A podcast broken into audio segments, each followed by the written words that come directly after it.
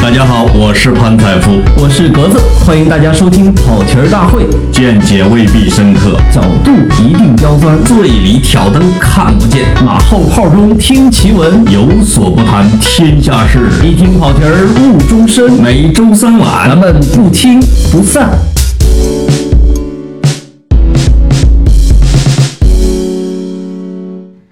跑题大会的听众朋友好，我是老潘。我是格子，呃，我们开整啊，在一个多星期以前，有一个特别惨烈的新闻。嗯，我看格子的微博上转了，给我们痛心到现在。我们一直讨论了一个星期，决定要把这个话题好好的聊一聊，那就是巴西的国家博物馆在一场大火中化为灰烬。呃，应该说超过百分之九十的藏品和它整个的建筑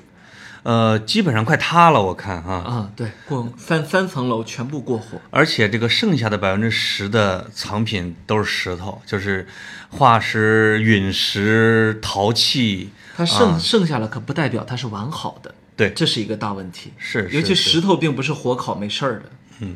呃，巴西的开国五百年，对吧？嗯、包括这个葡萄牙，它跟它的统治时期没错，啊，这个博物馆就是由于这个当时的巴西国王叫佩德罗二世，他是一个呃科学爱好者吧，对对，嗯，特别喜欢搞这种博物，所以这个博物馆里边儿不仅仅是说一些文物古迹，包括大量的动植物、啊、昆虫标本、昆虫啊甚至他还收集了埃及的木乃伊啊等等。那因为这个巴西是全世界的，这叫什么叫动植物的天堂？没错它有很多的物种是全世界独一无二，有可能在巴西现在已经没有的。对，啊，所以有大量的动物标本、植物标本，可能关于昆虫水标本文的啊，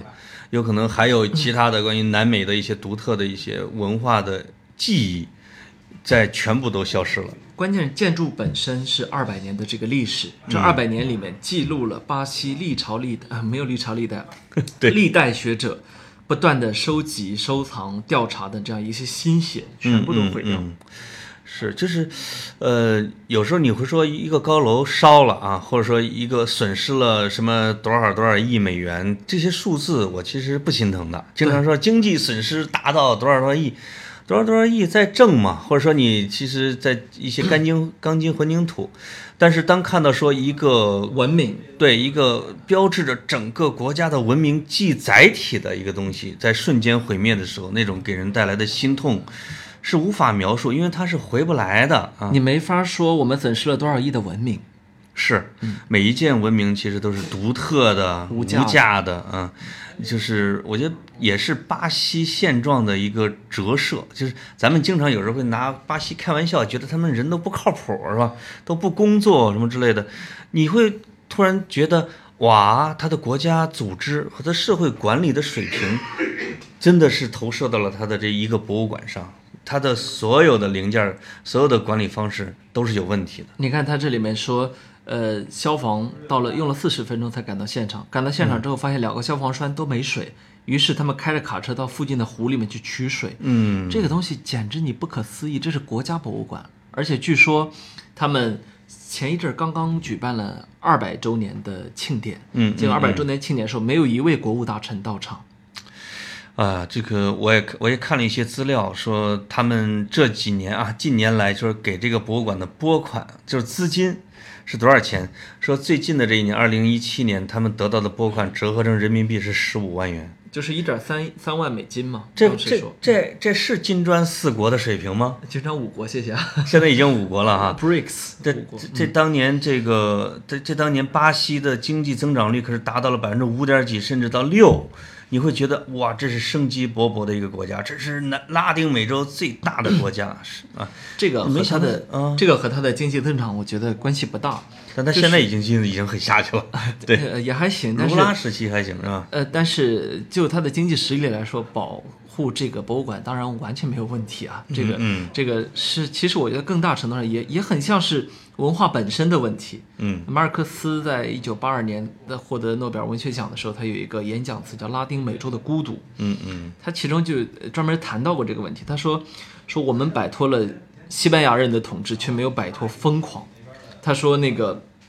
对我们来说呢，说现实并非纸上之物，它就在我们身边，每天左右无数生死。同时也滋养着永不枯竭、充满了美好与不幸的创作源泉。啊，他的意思是什么呢？就说对你们来说这是魔幻，对我们来说这玩意儿是现实。是这个，原来觉得马尔克斯描述的啊，比如说一个瓶子里边的双头怪物啊，对，呃，描述的他们村儿里边，他们那个家族都长出了猪尾巴没错，啊，都觉得哇，这个想象力太丰富了。后来发现是现实，整个拉丁美洲，包括阿根廷，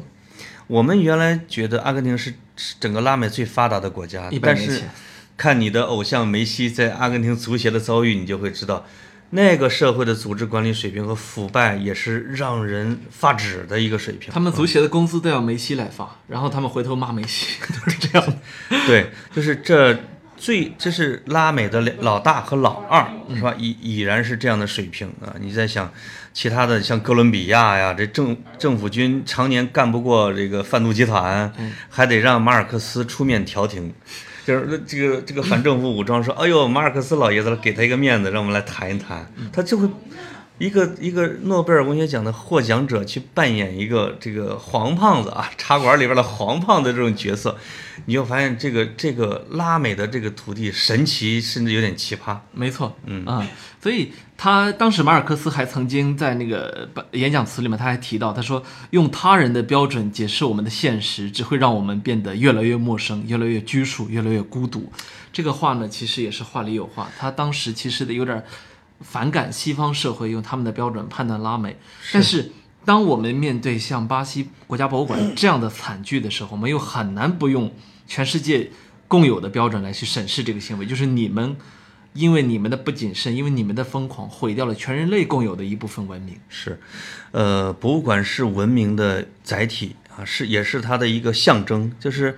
呃，你你会发现哪些地方啊，尤其是近十年来，如果我们盘点说哪个地方人类的瑰宝在心目中又毁于一旦，或者遭受了浩劫，你就会发现那个地方的整个的社会、国家其实也是陷于一片荒芜，对叙吧利？亚，叙利亚，然后呃，塔利阿班，富汗塔邦塔利班毁掉的那个巴米扬大佛，对对，对，我觉得还有比如说这个抗日战争时期的中国，没错啊、还有再往前数，可能还会有更多的啊，尤其是在发生宗教战争的时候，因为凡是在宗教战争争端中，它一定会毁灭别的教派，异端，啊，就是我在洛阳去旅游的时候，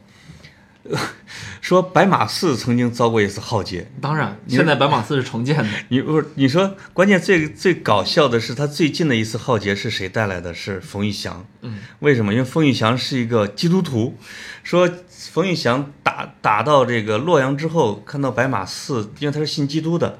他命令他的士兵炮轰白马寺。你说，他竟然扮演了一个这样的一个宗教刽子手的一个角色，这是我这这真的是让人意想不嗯你到。知道，呃，那个一个美国人陶杰，呃，就好像叫 David Taylor 嗯啊，他写了一本《蒋经国传》。嗯，《蒋经国传》里面提到一个很有意思的细节，说冯玉堂冯玉祥因为是个基督徒嘛，嗯，他痴迷到什么份儿上呢？有一次他招募招募了一批新兵，冯玉祥说：“我要给你们集体受洗， 集体洗 礼。”你知道他怎么洗的？嗯，新兵全部站那儿一排，他拿消防栓喷他们，呲水， 然后给所有人洗礼了，你知道就吗？就等于就成了基督徒了啊、就你就变成基督徒了，所以我们这次变成一支上帝的军队，就疯狂到这个份儿上。冯玉祥是军阀里边一个独一无二的存在，因为他一生中啊，有人记载过这种十次以上的叛乱，呃，不是不是叛乱，叫转变立场，就是呃，我以前学什么传统文化，不是学基督、学共产主义、学三民主义，跟这个结拜，跟那个结拜，一直到最后被炸死，就是他一生中都在探索一些新的信仰。 啊我们呃不跑这个题儿啊，我们先回来，就是，呃，因为博物馆其实是一个很，你刚才说的是文明的载体嘛，对，这每当博物馆当它遭遇状况的时候，大的这种灾难的时候，就很多时候是伴随着生灵涂炭的。生灵涂炭，人类浩劫。对，对所以我我每到一个城市的时候，我特别的爱去看当地的博物馆。嗯嗯嗯。我相信你也有这个爱好，我爱好我，而且因为去逛博物馆，错过了很多这种自然景观，不爱看风景，哎喜欢看人文 的。嗯，哎，咱们北京有多少个世界文化遗产？世界文化遗产多了，呃几个？嗯，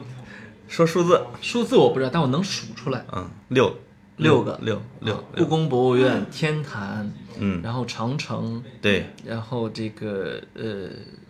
往往最后一个答案是最难答的啊。嗯还有这个十明十三陵、哦，对对清东陵、西陵，嗯，啊，这个呃颐和园，对最后一个是周口店儿，北京人遗址嘛。对对对，为什么提这个呢？是我去这个北京人遗址的一个博物馆，就是也包括山顶洞遗址、北京人遗址博物馆里边看，因为咱们历史课本里边在人类起源呢，经常会有一个北京人遗址的头盖骨，没错。是吧？你如果开车经过房山那个地方，它那个北京人遗址的那个那个地方，它会、呃因为高速有路牌嘛，它对那路牌很可爱，会画一个北京人的头盖骨。对，就是你会发现，贵为世界文化遗址的这个遗产的这个这个这叫什么？北京人遗址的博物馆里边，它的头盖骨，啊，北京人头盖骨竟然是复制品，没有原版。这个让我很震惊，我就赶紧看这个介绍，它到底是怎么回事儿。原来就是像你说的，在人类浩劫、二战，这对我们来说，就是叫抗日战争期间，没错，啊，日本人打过这打过来了，因为这个日本经常会在文化方面来发起一些挑战，就是他要证明日本的国土啊，就是他的人类起源文明很高，所以他很注意来搜索、来抢、去劫掠一些关于文化的一些东西。那么北京人的头盖骨作为震惊世界的这种发现，也在他的抢夺之列。你们河南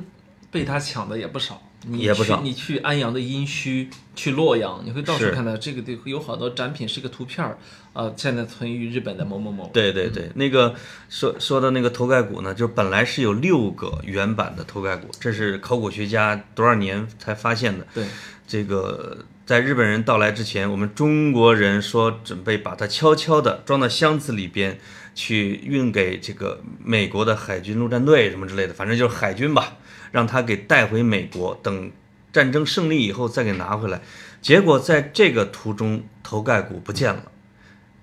有几种说法，一种说日本人抢走了，一种人说法说美国人拿走之后没还，还有一种说法说那个美国人的军舰在海上失事了，整个的就掉到海里边，还有一种说法说我们中国人就是看着运不出去了之后就地掩埋了，但是掩埋他的人在战争中牺牲了牺。牲了。嗯然后这个就再也找不到了。这个我觉得是我们中国文物史上可能最重要的文物之一，因为关系到老祖宗起源的，没错从此就没了。嗯，这那咱俩刚才还一直在讲说，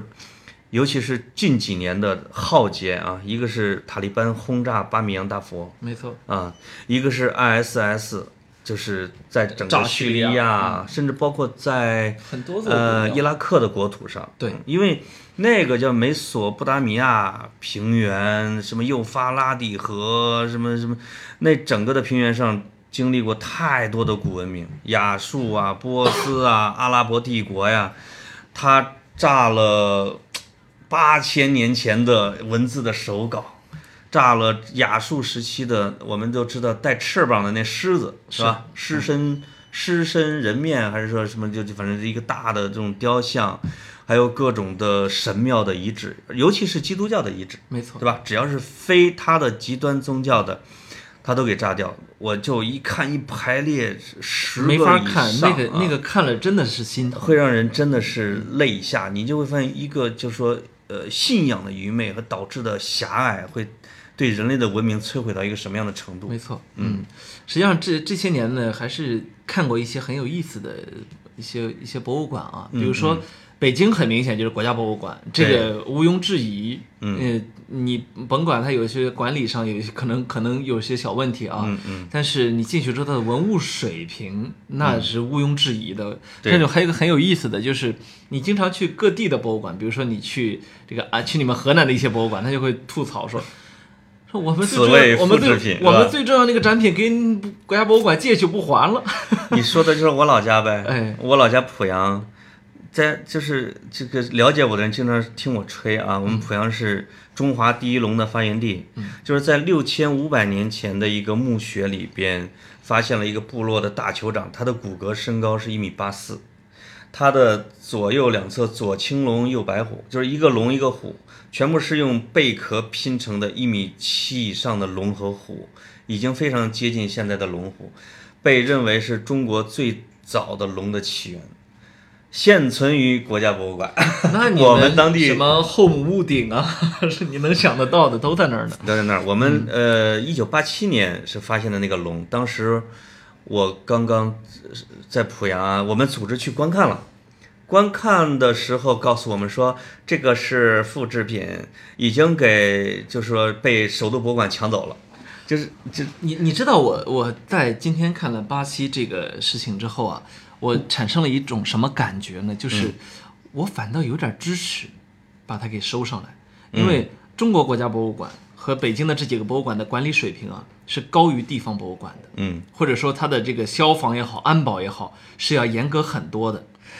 我我反倒觉得这是一个比较安全的一个你一让个我去想向。嗯起了在我们河南开封啊，就我上中学的时候发生的一件大案。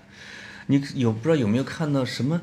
叫什么开封九幺八大案什么？你可能看过，它是后来拍成了纪类似于叫纪录纪纪录片一样的。它是开封博物馆在一夜之间被一个二十六岁的青年叫做刘农军，没有一个人发现，一夜之间一千多件文物不翼而飞，而且半年之后，就那些文物啊，就是半年之后才被找着，差一点就已经飞飞向了国外。当时负责这个案子的是当时的开封公安局局长叫武和平，他因为破了这个案子，这个直接被调，后后来到了天津，啊不叫一路提拔，是直接从开封市公安局调到公安部。啊、负责新闻发言，我记得， 就是你会知道，就是而且他是被认为神探，嗯，他就是完璧归赵，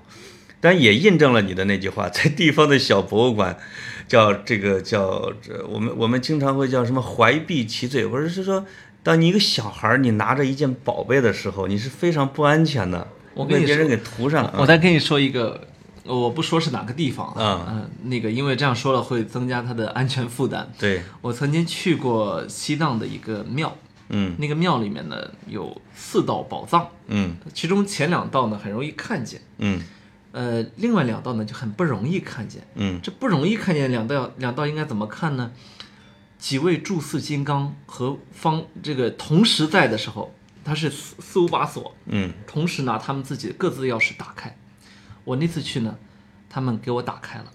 哦给，我打开了。那那次当然我当然我们这个是一是是是，我觉得很荣幸的一件事情啊。，对，好，打开，他们说很久很久很久没有打开了，给我打开了这个，我进去看，我就震惊了，你知道吗？里面都是什么？比如说印着西夏文的那种陶瓷碗底下哦，啊、然后这个。这种陶瓷碗如果在国家博物馆，它会有一个单独的柜子，很大，对然后射灯指向，然后它那儿一摞，就你家里有 家里吃饭那碗，你摞摞摞摞起来，你知道吗？是，然后还有，呃，上千年的唐卡，这箱子里面一叠，哇呃，，另外一个箱子还有一叠，哦嗯一掀开一看，都没有没怎么保护，特别好。在中国的西北啊，我觉得像甘肃、陕西、新疆和西藏是有大量的这样的文物。你知道，关键这这还只是它一部分啊。嗯我说的是，是我我现在说的是三四间房子全部摆满了文物，然后我对的哈我嗯当时就在想，这个这个锁说白了，你四把锁。你可以四四把钥匙都打开，我也可以一锤子敲开一个， 你懂我意思哈？你让我，你让我想起了那什么，就是西夏文这个哈，呃，让我想起了我去河西走廊旅游的时候去了张掖，张掖的有一个寺，这个寺里边有一个文物，这个文物是一块石头，这个石头让我想起了另外一个西方的一块石头，这个石头是指一个石头上面印着西夏文和汉文。在中国的考古学家认为西夏文已经失传了，没有人能破译西夏文的时候，他们无意中发掘出一块石头是西夏和中文对照，一下就直接就破解了这个西夏文，让我想起了这个大英博物馆的镇馆之宝，那个那那个镇馆之宝是一个石头是埃及文，我知道古你埃你及文你说的是记录诺亚方舟那块儿，呃，我不知道它记录的内容哈，但它实际上是，当人们几百年都已经无法破译啊，或者或者说几千年无法破译古埃及文的时候，这一块石头上印着埃及文和拉丁文，还有一个什么文字的对照。从那块石头，人们破译了整个文明的密码。我想说的是，那个西夏文和中文对照的石头就在一个玻璃柜子里边放着，在一个市集的一个呃寺庙里边，你就会觉得，如果一个盗贼认识到它巨大的价值的时候， 你还是要赶紧防守严密一点啊！对，啊、 呃，所以这你你说现你说这种情况下，是不是应该统一的收到？呃尤其最重要的文物，我是认为还是应该收到国家博物馆来。呃，地方上可以还是留一些呃有价值的镇馆的东西，但是没错，太狠的，你还你还是你还是舍不你还得是，就是你你你上交吧就你损失不起的。比如对对比如说对嗯我们国家的文物有有分几类啊，其中有一类是就是绝对不允许出国展览的。是，嗯，那这个还是很多的。没错，嗯我们一直有一个观点，比如说，呃，我们比如说，呃，英国、法国啊，这当年的这些殖民国家抢了很多的文物，以及或者通过买的手段，比如说从敦煌坑蒙拐骗走很多文物，去可以放在了他们自己的博物馆里面。我们一直深以为愤怒，一直想给他要回来什么之类的。但也有一种博物馆，它不是抢的别人的，就是你会发现，我去德国的博物馆岛，就是柏林有一个很著名的博物馆群落叫博物馆岛，你会发现它几乎没有在外边抢过，因为它没有殖民地。就是德国的考古学家除了靠买，就是靠捡废品。它里边有两个大的镇馆之宝啊，就是在它的佩加蒙博物馆里边，其中有一个是古巴比伦的菜市场的城墙大门，它就是这个德国的考古学家在在西亚的这种沙漠的废墟里边，他们精准地找到了古代的那个城，那个城门的位置，发现了很多彩色的碎片儿。他把所有的碎片儿全部打包运回德国，让这个几十个考古学家用了六年的时间拼这个碎片儿，最后拼出了一个辉煌无比的两三千年前的大菜市场的城门。这个这个是他们的镇馆之宝，也是人类的文明的瑰宝。另外一个就是什么呢？就是他们从古希从希腊抢救的。希腊文明就是我们都知道，希腊文明、埃及文明是中断的，就是它后边的人种也变化了，它的文明、语言、文字全都变化了，后边人不知道前边儿，所以希腊后边大量的把他们古希腊时代的那个大理石雕像、神庙、祭坛，给干嘛呢？给烧成石灰，当成建筑材料。就是当考古学家去他们那时候，他们发现他正那个工人正扛着一个雕塑往里边儿炉子里边儿扔，赶紧给拦下来！就拦拦就是，据说是断臂的维纳斯还是胜利女神其中的一个，就是抢救。他们还把整个的那个祭司祭坛就打碎了，准备就炼石的时候，啊，这个考古学家把他们这个也都买下来。其实德国驻西亚的某个国家的公使，他懂文物，买下来之后又拼成了一个周长两两百米的宙斯祭坛，同时也是镇馆之宝。你会发现，在这个文化衰落的地方，或者社会动荡、文明特别动荡的地方，人们倾向于毁坏这些东西，其是吧实？没文化的地方，其实呢，这个这个观点呢，当然是对的啊。还我我还要提供另外一个侧面，嗯，就是大英博物馆曾经呃，不，大英博物馆有一个经典展是向全世界展的，就是大英博物馆的一百件藏品，一百、件藏品里面的世界历史。嗯嗯，他们在中国国家博物馆呢是应该是前年有一个有一次展集中展出，啊我呢去看了两次，嗯，这个呢是进了国博之后还要再收费的，五十块钱进去一次，我进去两次，其中有一个展品呢是南美洲的一个羊驼，特别特别小，是金羊驼，嗯嗯。就小的要用放大镜看的，你在放大镜下看的精致无比。这个东西啊是抢救下来的，或者说遗漏下来的。嗯，是西班牙殖民者他们杀到南美洲之后啊，这个这个玛雅文化呀，这个南美人啊，他有好多金子，但是他不知道金子的这个货币价值，于是他把用金啊做了很多很多极其精致的艺术品。西班牙殖民者过来一看，金子啊全部融了，变成了金币。哦天哪！所以你看，这个所谓更高等一点的文明过来之后，其实毁掉了真正的文明。对他们对玛雅文明的这种毁完灭全的不尊重、不理解，因为玛雅文明是全世界非常辉煌的一没个错文明的遗迹。没错，当然，马雅文明也很野蛮，它是因为人际这种传统。我们的商朝也是，我们商朝当然也是，就是我从这个角度来讲，我我突然发现，这个台北故宫放了那么多宝贝，真是一件人类的幸事。我们不考虑任何其他因素，你会发现在战争中，几万箱文物经过三十年的漂流，能放在一个房间里边儿，这其实是一个我觉得是文明的一件幸事。这这我得说，其实呃，中华文明还是挺在乎保存古文物的。就是我们在战争中，你如果去看，哪怕是我们的后母屋顶啊，包括我们中国国家博物馆很多文物啊，对，都是在战争中被人一点点的保存下来的。是包甚至我包括我们的很多甲骨文的这个碎片儿什么的。对，呃，这个意识呢，我们倒是还一直有这一点呢，我倒是觉得还挺欣慰的。嗯，其实你们河南是一个博这个文物大省啊，文物大嗯省，当然很大部分很很相当一部分可能都已经运出了河南，但你去河南的时候，你还是会发现有一些很有意思的点，比如说嗯你刚才提到洛阳，洛阳它就有一些很独特的博物馆，嗯比如说这个古墓博物馆，是的，是的，古是的，墓博，你进去之后看各个朝代的这个墓葬，非常有趣。就穿梭在墓葬里面，有一种独特的欢乐。 不是你，呃，你让我想起了我洛阳的一个一个一个哥们儿啊，他的名字叫东东，号称是我的第一个粉丝。他这个，他前前阵子他就问我说，他想在黄河边盘下一个酒店，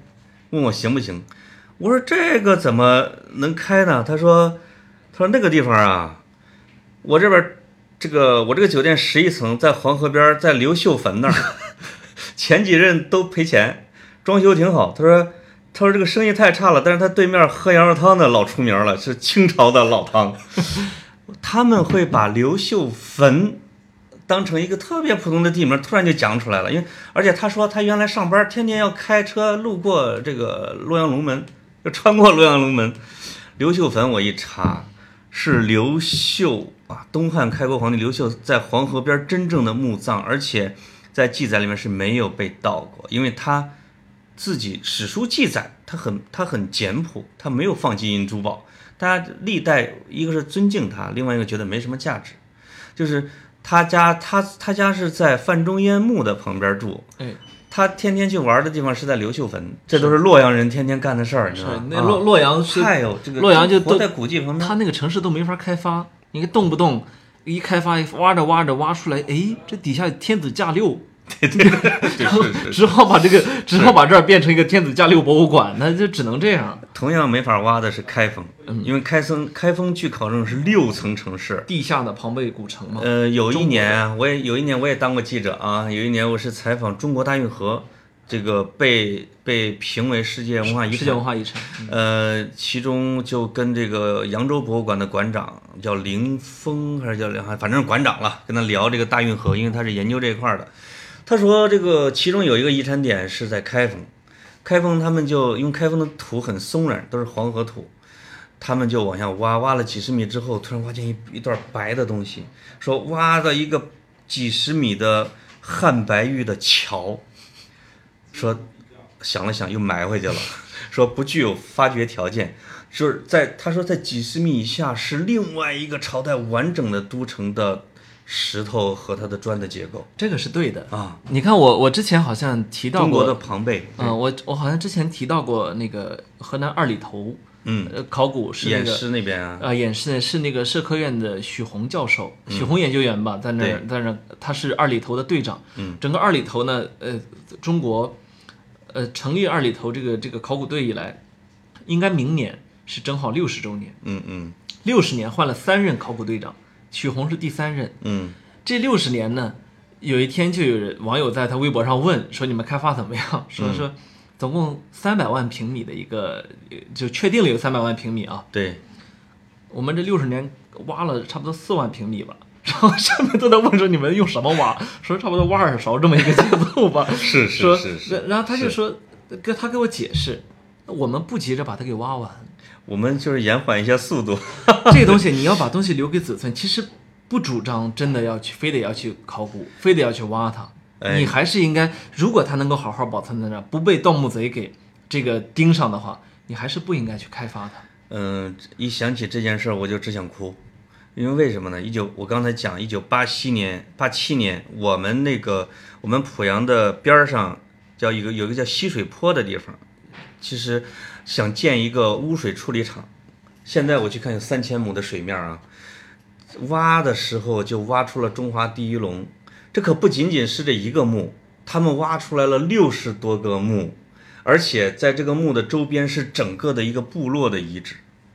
他们就把这些骨头给搓出来之后放水了。但我我后来专门写了一篇文章，说每想起这个地方我就直跺脚啊，就是他觉得把这些这是文物捧出来以后，其他的一灌水，整个的群落全都没了。实际上，我们那个地方是古代的雷泽的边儿上，他这个大酋长，他的身份是很有可能慢慢考证出来的，而且整个部落的布局是非常大的。你用几个月的时间就把这个遗址全部给挖光，然后建了一个污水处理厂水库。现在现在是我们濮阳人民喝水的地方，整了一个牌子叫全国重点文物单位，这个溪水坡遗址。水库，水库 什么都没有。就是我一直在想，因为我们隔壁市是有殷墟，我跟他们濮阳的领导讲，我说如果这个溪水坡保存下来，是百分之百能申请的世界文化遗产的。但是可惜，已经被我被没有文化的全部都毁了。没错。嗯有时候我特别的恨这个盗墓贼，我是我其实不是恨盗墓贼拿这东西出来赚钱，嗯而是说你你当你去盗了墓之后，你破坏了古人摆的那个原样，嗯你也破你你这个东西应该是让专家来看，是在这里面是放着我们古人生活的密码的。是的，这是的我们古人给我们留下来的唯一的信息。我们真的没有时光机器，我们只有后代一点点的推嗯演，说哦，那你如果只给我这个东西，我其实有时候看不出来是这个到底有什么不一样盗的。盗墓贼基本上就是看这种铜器什么青铜器啊，什么金器啊，或者这种的觉得能卖钱的、东破坏西你的啊摆放方式，他毁真的很掉。嗯破坏，他他其实也错过了很多国宝级的东西没。错我在这个南京博物院，人家叫博，很多就是博物馆啊。我们河南博物院和南京博物院叫院故的，宫博 物院，哎，对，叫院的没几个，看到了著名的竹林七贤砖雕，它就是在一个南京附近的一个墓里边发现的。那是盗墓贼把宝贝盗了。 落下一空壳，结果最有价值的是那个壳，就是在整个墓用砖雕了特别完整的竹林七贤，那是国宝这是少数幸运时刻，大部分时候他们还是贼不走空的。啊！你就是把砖都给搬了是吧？对，啊，我说最重要的东西他们还是拿走了，大部会分拿时候走，因是为的，是的，是这的。些盗墓贼有些还是有一定的文化水平，或者说有人指导了他们。嗯，现在盗墓贼已经少了，你知道为什么？基本上盗空了。没错，嗯啊，这个好盗的已经盗空十了，万、二十万的这种墓，这种地下的墓藏被盗空。嗯，呃，我觉得这种非战争时期的浩劫也是浩劫。没错，嗯，嗯，就是我，也许我们的老祖宗的宝贝实在是太多了啊，因为巴西开国五百年， 对吧？嗯对，我们可能就得好几千年，甚至可能是五千年的这样的历史，历代都会有，而且又埋的这种传统，给我们留下太多宝贝。但我们这些败家子儿，我们真的是败家子儿。我们有的时候其实不太珍惜的。你如果去去去台湾、去日本、去一些很多国家，呃呃，台湾是地区啊，嗯你会你会看到，其实，呃，怎么说呢？有些特别小的东西啊，给人家做成了博物馆。为什么呢？它东西少啊，它它可不得这珍惜着来嘛。我们这儿呢，就是可劲儿造，还剩下那么多。可对对对对，这个我就这个我在苏格兰去去玩的时候，在斯特林堡，斯特林堡就是电影《勇敢的心》斯特林桥战役的这个发生的地方，那是个古城。呃，这个因为大家都在传说苏威廉华莱士什么之类看那些王宫，但是我走过小巷的时候，发现有一个门儿，我进去，大概里边有十几件文物，也不能叫文物，是老东西。我以为是一个慈善店呀、二手店啊呀、看的时候，他说这个主人就坐在那儿说这是一个 museum，他自己家的博物馆，他就想把他老祖宗传下来的那几样东西让大家来看一看，是这个时代的，是这个城市的啊老东西，是他家族曾经生活过的历史信息。那我觉得这些也都没问题啊，它就说明了你普通的老百姓对文物这些东西，对有文化的东西是非常珍惜的，对吧？嗯我们有这样一个博物馆，有一个珍藏记忆的这样一种意识。博物馆是本身也是这样一个目的，是它不是一个终极的一个一个形式。是我我还记得印象特别深，当年上大学的时候，湖北省博物馆第一次，呃，那个他在全国的省级博物馆里面第一次这个免费啊、啊，他免费，然后我那时候穷学生嘛，对，这哟这个免费呢去看看吧。啊，就什么越王勾践的剑，吴王 什么夫差的矛，然后什么那个编曾侯乙编钟，我从那个时候开始，这个进入博物馆的这样一个语境里面。是嗯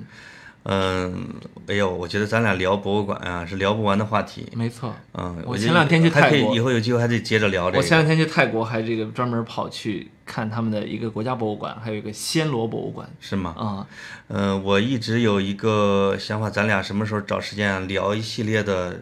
中国的世界文化遗产？我觉得这个很有意思。这个坑可以挖。啊，这个可以挖哈，希望在某个我哎新我闻不多的时候，我们把它给兑现了呗。啊，我还是希望大家呢，就是听到我们这些想法、这些坑之后啊，也告诉我们到底想不想听这坑。 还是要有时候，还是要催一下啊哎。，对对，中国现在世界文化遗产可能有呃仅仅四五十个，呃，嗯对吧？？仅呃仅仅少于意大利，是吧？意大利，然后跟反正意大利、西班牙、中国当世前三呃呃，是意大利、中国，现在、呃现在是这样一个数量数量数量上哈，但是可能未来嗯我我觉得我们应该基本去过绝大部分了。嗯反正我对应该去过绝大部分。我是自然的一些没太去，但是文化类的已经去差不多了。对嗯，自我觉然得的你就觉得濮阳那个农村还挺好了，已经。我们濮阳，我还哦，我前几个月刚开车去了我们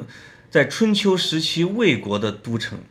它这个都城建了三百八十多年之后被一场黄河水埋了，所以它现在那个遗址的上面只有一个碑——魏国都城遗址。在这个遗址上面有几个村子，村村子有两个名叫东高城、西高城，高是高高的城墙的城，你就会知道这是一个历史多么悠久的地方啊！我们就在地下，行走在河南，你应该很容易觉得自己很渺小。你跺一脚，底下就是个千年文物。是我们嗯争取这后代千年之后挖，有一有人挖掘是，哟，这是潘老 故居啊！哎，等我以后不忙的时候，咱俩就实地的哎，坐在长城上，或者坐在一个什么龙门的台阶儿上，对我，们好好的一个一个聊起来，我挺好们的。我们不如到时候把这个，到时候说不定我们俩就发达了，把这跑题大会变成了视频节目。 哎，有可能啊，哎啊，这这哎就是特别像那个抖音，哎，我现在在这儿呢啊，我背后就是卢舍那佛， 我去，哎太神往了。 我们一定要为了这个，为了文明，变得财务自由。好嘞，好嘞，好嘞，啊，大家再见。拜拜。